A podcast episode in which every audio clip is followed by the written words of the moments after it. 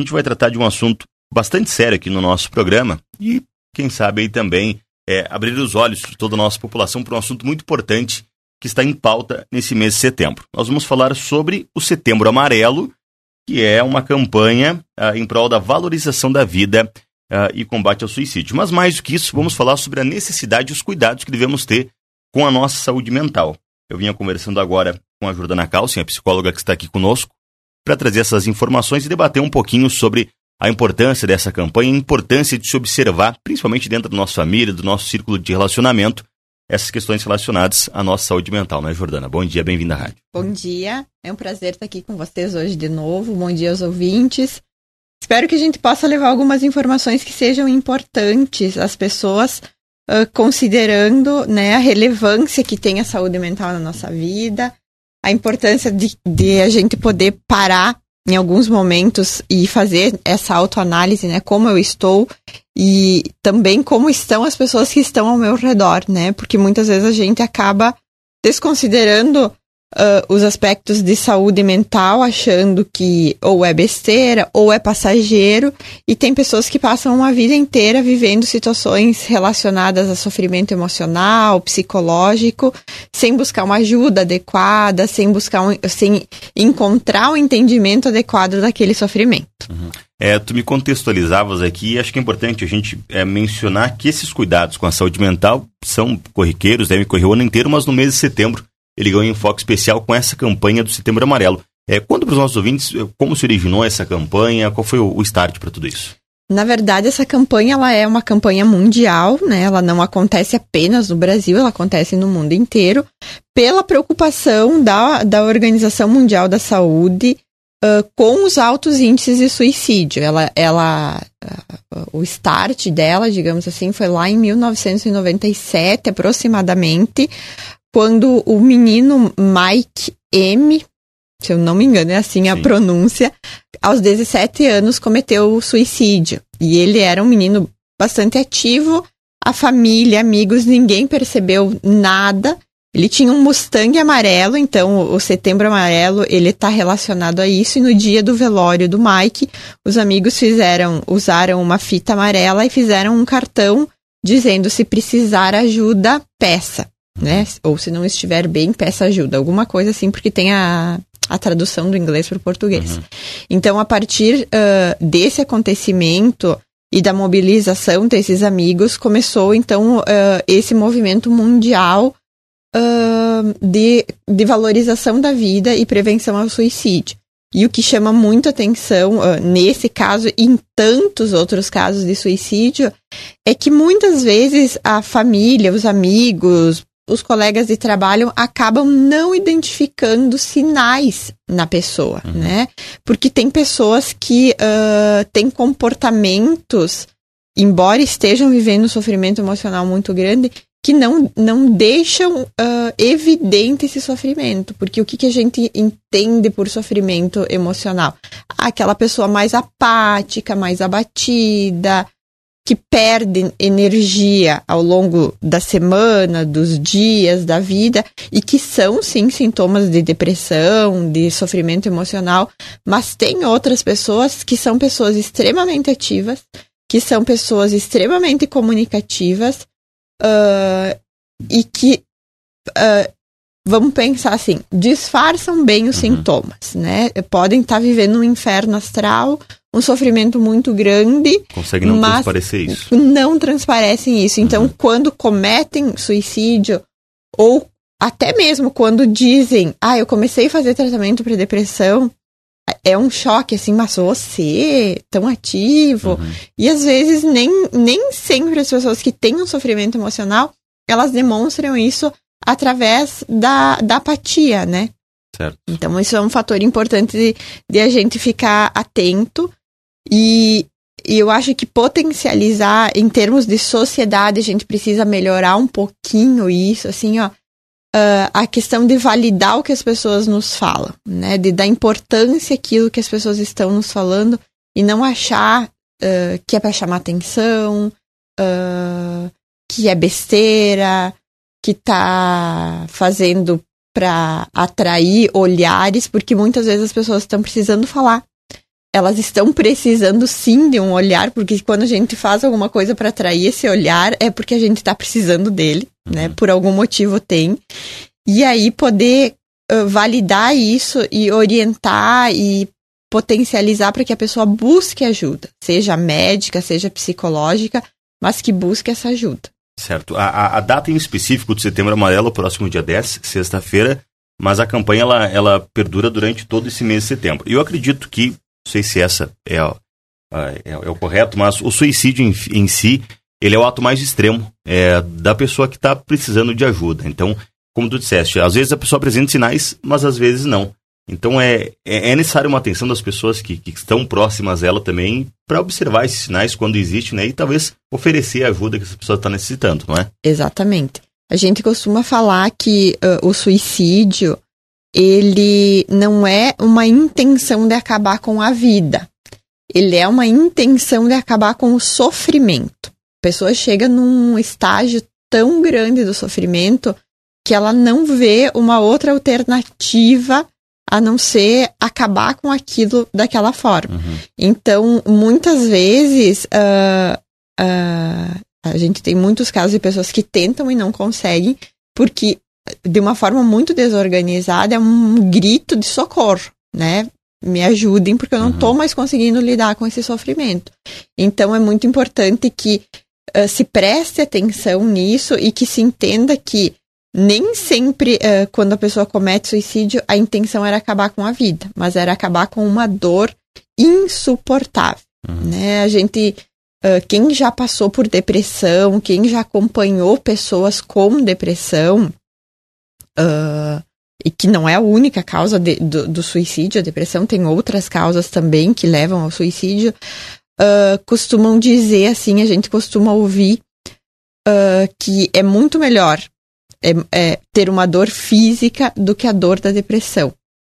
Difícil fazer esse comparativo, muito difícil, né? Porque isso é uma coisa muito particular de cada pessoa. Mas a depressão ela causa uma, uma sensação de, de inconstância, de é como se tu não controlasse o teu próprio corpo, né? A ansiedade, a depressão. Então, tem muitas pessoas que sofrem de quadros graves de depressão e que essa baixa da energia faz com que as pessoas façam esse comparativo, que elas preferiam estar tá tendo uma dor física do que a depressão.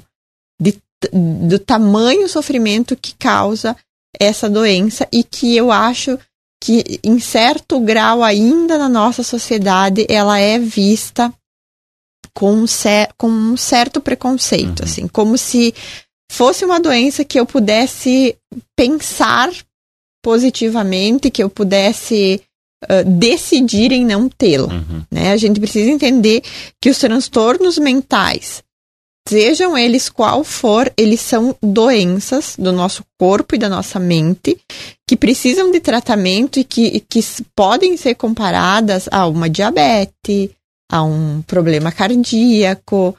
Eu costumo dizer que uh, uh, às vezes a, gente brinca assim, os meus alunos brincam comigo, mas é filho de psicóloga, como que tem esse comportamento? Diz assim, e filho de oftalmo não usa óculos, Sim. então. É a mesma coisa. Por quê? Porque a, o sofrimento psíquico e emocional, ele é uma doença, assim como qualquer outra doença que precisa de tratamento. Uhum. Não, é, não, não é tão simples assim você dizer, ah, cara, uh, tira isso da cabeça e toca pra frente. Claro que a gente fala isso no sentido de dar um suporte pra pessoa, Sim. né? Porque muitas vezes a gente não sabe o que falar. Uh, mas uh, o que as pessoas precisam dizer é que elas precisam potencializar também que as pessoas busquem ajuda, né?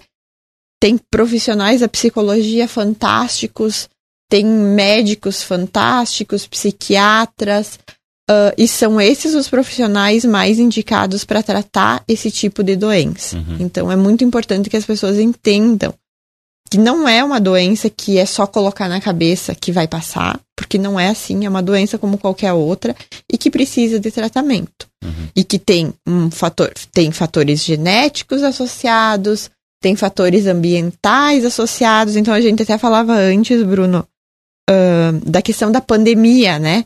Uh, hoje, a Organização Mundial da Saúde e a OPAS, que é a Organização Pan-Americana de Saúde, está alertando para a importância dos governos federais, estaduais, municipais, enfim, todos os governos ampliar o atendimento uh, de saúde mental, né? Uh, socioemocionais que eles chamam.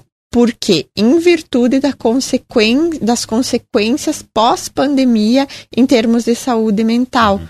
que está relacionada, muito relacionada a perda de emprego, a crise econômica que as pessoas passaram, muitas pessoas passaram, a, ao iso o isolamento, o isolamento isso, né? social, isso mesmo, a questão do isolamento social, porque uh, de uma certa forma bastante intensa, o, o, isolamento social ele causou uma desorganização muito grande na vida das pessoas.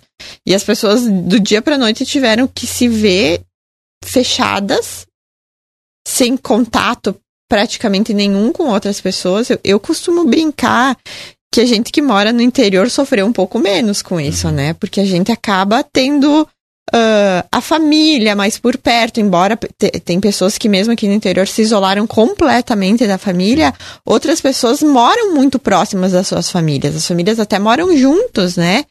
Uh, então a gente acaba me parece sofrendo um pouquinho menos com relação a quem mora em grandes centros, em apartamentos que não tinham uh, acesso nenhum a áreas verdes, a praças, a nada. A gente consegue dar uma fugidinha pro interior mesmo que seja sozinho, né? Tem uma rede assim de, de, ah, de natureza grande aqui ao nosso redor e uh, isso faz muita diferença em termos de saúde mental.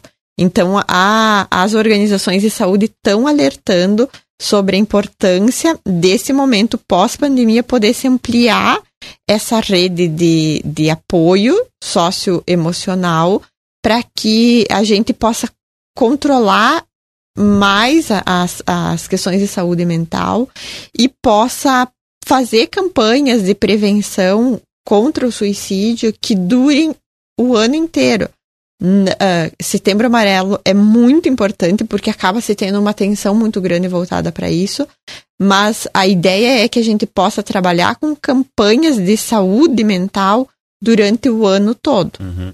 E assim, a, a gente está aqui num veículo de comunicação falando abertamente sobre suicídio, sobre depressão, saúde mental. Acho que até bem pouco tempo atrás isso era praticamente impensável, não era um uhum. assunto que não era debatido, era escondido as famílias às vezes tinham vergonha quando isso acontecia uhum. dentro da, da, da, sua família em si.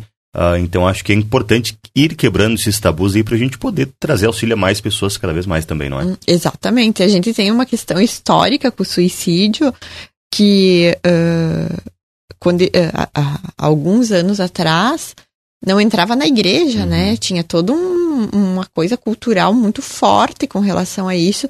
E a própria vergonha de quem fica, porque sim, ele era entendido como uma fraqueza, né? Uhum. Ah, ele não, não, não foi forte o suficiente, ou como uma, uma fraqueza, ou um fracasso, melhor, da família que não observou isso.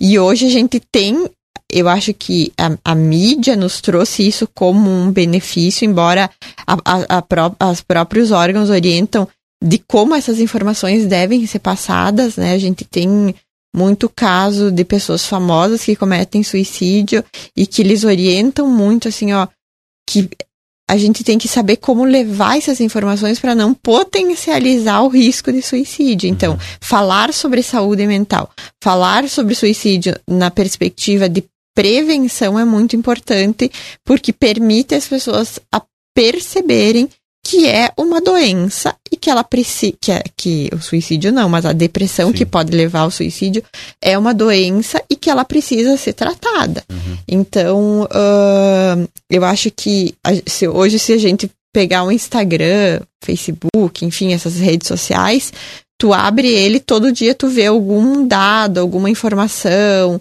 algum alerta importante falando sobre isso. Uh, e falando, acima de tudo, sobre a importância da saúde mental na vida das pessoas. Né? Uhum. É uma questão de qualidade de vida. Certo. A gente não consegue ter uma boa qualidade de vida quando nós não estamos bem emocionalmente. Uhum. Porque a nossa tendência é o quê? Querer o isolamento, querer uh, fazer movimentos para não participar ativamente da vida, seja uh, laboralmente no trabalho ou socialmente. Então, isso é um fator importante de as pessoas ficar atentas, assim. Quando aquela pessoa que participava uh, dos eventos sociais, participava dos grupos, começa de uma hora para outra se isolar, deixar de participar, não querer fazer parte, procure investigar, uhum. procura saber o que está acontecendo, porque pode ser um sinalizador importante de que algo não vai bem com essa pessoa. Eu costumo dizer que tem, um, tem uh, uma característica que é física, que para mim é muito importante nas pessoas, que é o olhar. Talvez nem todo mundo perceba isso, mas eu acho que o olhar de uma pessoa que não tá bem emocionalmente é algo que chama atenção, assim, porque muitas vezes pode ser aquele olhar mais parado, aquele olhar que tu percebe que é um olhar de alguém que não tá conseguindo ver o que o mundo tá tentando mostrar para ela, ou pelo menos que não tá demonstrando interesse naquele olhar. Então, observem as pessoas que estão ao seu redor, se autoanalisem, né? Porque às vezes a gente fica cuidando muito dos outros e uhum. esquece de, de nós mesmos. E a gente, para que a gente possa ajudar o outro, a gente precisa estar tá bem. Ninguém consegue ser bom para o outro se não é bom para si mesmo. Eu acho que esse é o primeiro passo. E se, e se permitam uh, ir em busca de, de coisas que, que ajudem na tua saúde mental. Uhum. Né? Às vezes eu, eu fico esperando que os outros digam, ah, vai buscar ajuda, mas eu posso dizer isso para mim mesma. Eu posso me autorizar a entender que eu não estou passando por um momento bom na minha vida, que eu não estou vivendo a melhor fase da minha vida e que talvez eu precise buscar ajuda. Uhum. E entender também, eh, ontem até eu estava lendo sobre isso, achei muito importante, que nem sempre a gente vai buscar ajuda psicológica ou psiquiátrica no momento de crise.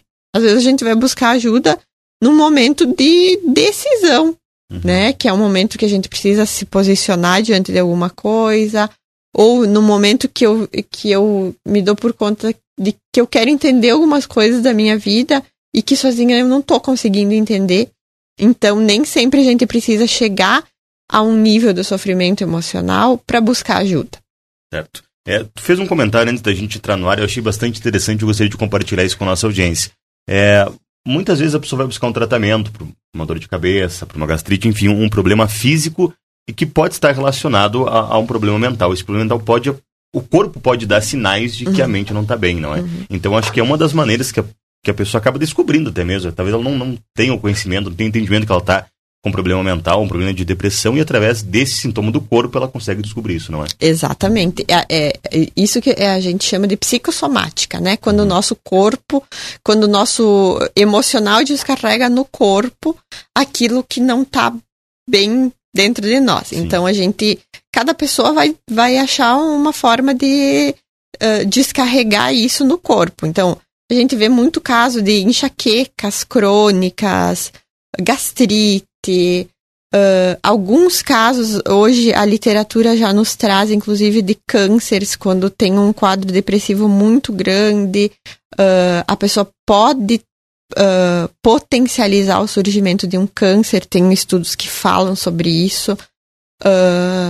então, o que, que acontece? Às vezes as pessoas passam uma vida inteira tratando algo físico uhum. e que a causa é emocional. Então, crises Uh, uh, tem pessoas que frequentemente têm crises que se, se assemelham a uma virose, com vômito e diarreia, vômito e diarreia. E não sabe de onde que tem aquilo porque gastricamente não tem nada, né? E, e, depois de um tempo começa a perceber que ela tem essas crises depois de uma situação de estresse muito grande. Então, o que, que isso quer dizer? Eu estou convertendo no meu corpo algo que é emocional. Uhum perda de peso, ganho de peso, uh, perda de cabelo, né? Até esses dias eu conversava com uma pessoa bastante próxima que estava com perda muito grande de, de cabelo e foi buscar a dermatologista. E a própria dermatologista falou que era provavelmente de fundo emocional. Então, uh, muitas, muitas pessoas às vezes acabam identificando o problema emocional quando vão em busca de tratar um problema físico. Então isso é bem comum, assim, a gente vê hoje em dia. É, o, os tratamentos, claro que é necessário identificar caso a caso e para cada um uhum. desses casos existe um tratamento específico. Uh, mas eles seriam só através dos antidepressivos, de medicamentos ou talvez da, da, da psicanálise, enfim? Como é que seria o tratamento? Assim, uh, uh, o tratamento para transtornos mentais ele pode ser um tratamento associado que a gente chama, uhum. né? Pode fazer, pode fazer parte desse tratamento. Psicoterapia, uh, medicamento, né? As drogas que a gente chama controladas. Mas tem outras formas que, que também acabam auxiliando muito, que, por exemplo, que também existem estudos já que comprovam que melhora muito meditação, terapias alternativas, a atividade física é hoje um, uh, um bom psiquiatra e uma boa psicóloga que tratam pessoas com transtornos depressivos uhum. vão orientar a atividade física e alimentação.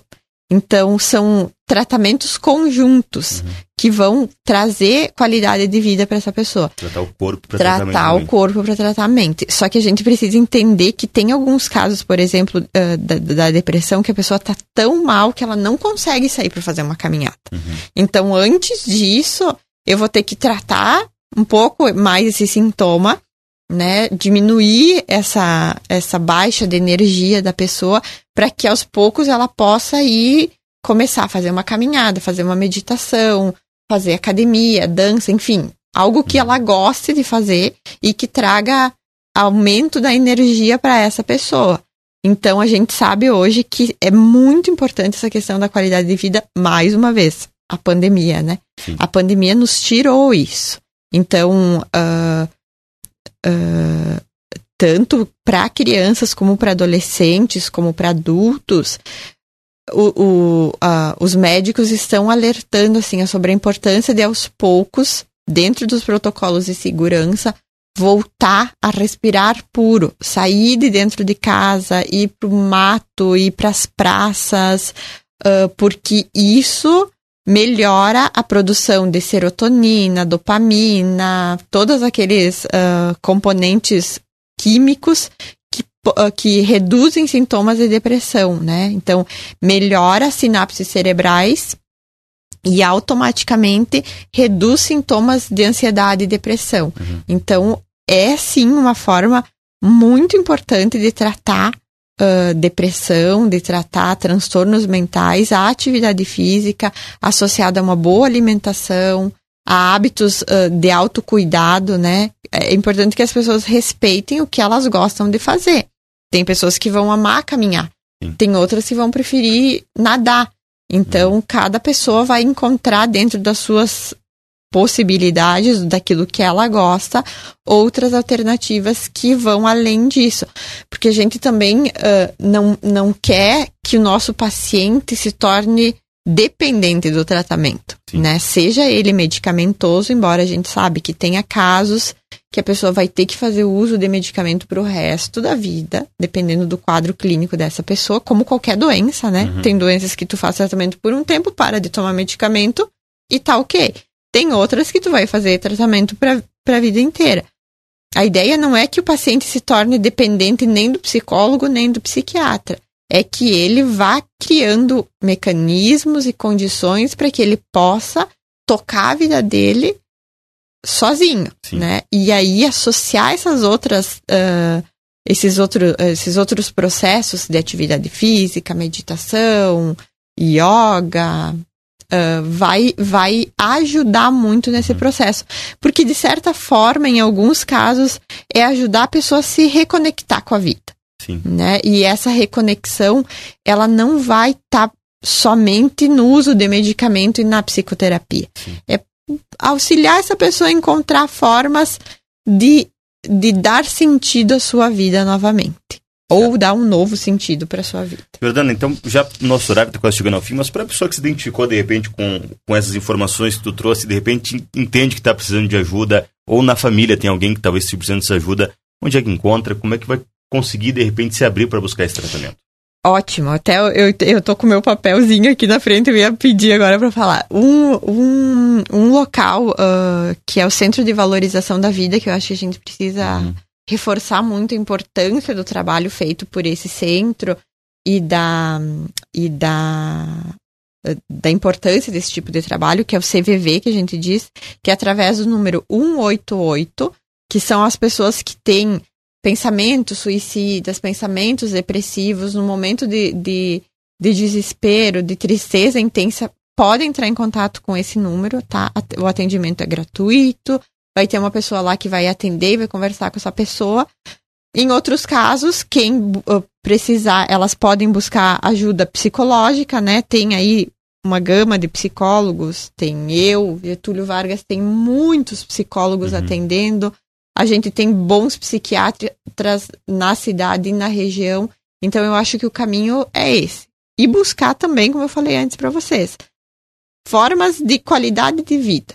Né? Aproveitar agora que nós estamos diminuindo uh, uh, o isolamento social, né? o distanciamento social, o isolamento acho que já acabou, e buscar sair, pegar um sol, um ar, sabe? Se reconectar com as pessoas, porque gente, nós somos humanos uhum. e o uhum. ser humano, por essência, precisa do contato com outro ser humano, né? uhum. né? O que nos torna humano é o contato com outro humano.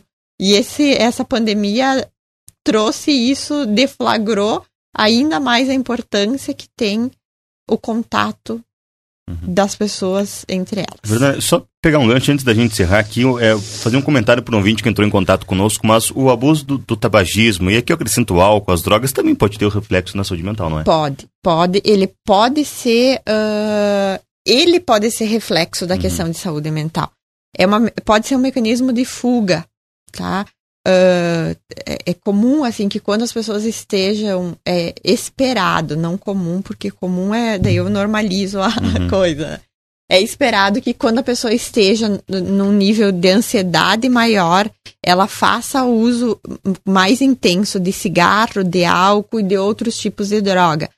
Mais uma vez vou falar da pandemia, né? Às vezes as pessoas já devem estar saturadas uhum. da história da pandemia, mas é importante a gente falar sobre isso uh, tem mostrado um aumento expressivo do uso de álcool e cigarro durante o período de pandemia, porque justamente está relacionado ao aumento do, dos índices né, de ansiedade, então a pessoa acaba recorrendo a esses mecanismos como forma de reduzir a ansiedade.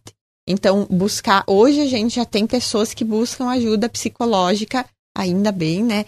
Para tratar isso. Assim, a gente recebe muito paciente no consultório dizendo assim: ó, eu, eu quero no mínimo fumar menos e eu uhum. preciso de ajuda para isso. E existe, gente, uma série de técnicas, de estratégias para ajudar a pessoa a reduzir o uso de, de, desse tipo de droga ou deixar de usá-las e que pode ser muito eficaz uh, nesse sentido. Certo. Bom, a gente vai encerrar por aqui, porque o nosso tempo está acabando, mas uh, os nossos ouvintes vão se acostumar a conversar um pouquinho mais com a Jordana, que é a nossa programação. Nós estamos é, firmando uma parceria esse é um primeiro contato, né, Jordana, contigo. A gente vai voltar a conversar aqui em outras oportunidades né, sobre essas questões. Então, uh, quero agradecer muito a tua participação aqui. Eu acho que é bastante válido a gente trazer esse tema e será mais recorrente nossa programação. Muito obrigado. Obrigada, eu que agradeço. Vamos fazer essa parceria sim. Legal que o pessoal tá mandando pergunta, porque essa é a ideia, né, uhum. né, Bruno, é que as pessoas também possam perguntar, possam interagir com a gente, porque é uma das funções dos, dos mecanismos de comunicação, sim. né? Levar informação, levar qualidade de vida, levar boas informações sustentadas cientificamente. Uhum. É, Jordana, tu, tu, só repete pra gente o número do CVV, acho que Sim. o pessoal tá questionando, e também o teu contato, se quiseres deixar, por tá favor. Bom. O CVV, então, para quem quiser fazer contato, é 188, tá? Uhum. Esse número vocês podem ligar, é um atendimento gratuito que é oferecido pelo CVV. E o meu contato, então, é 9 9102 8036 e nas redes sociais, como Jordana Calcin, vocês vão me encontrar. Tá ok? Bom. Muito obrigada.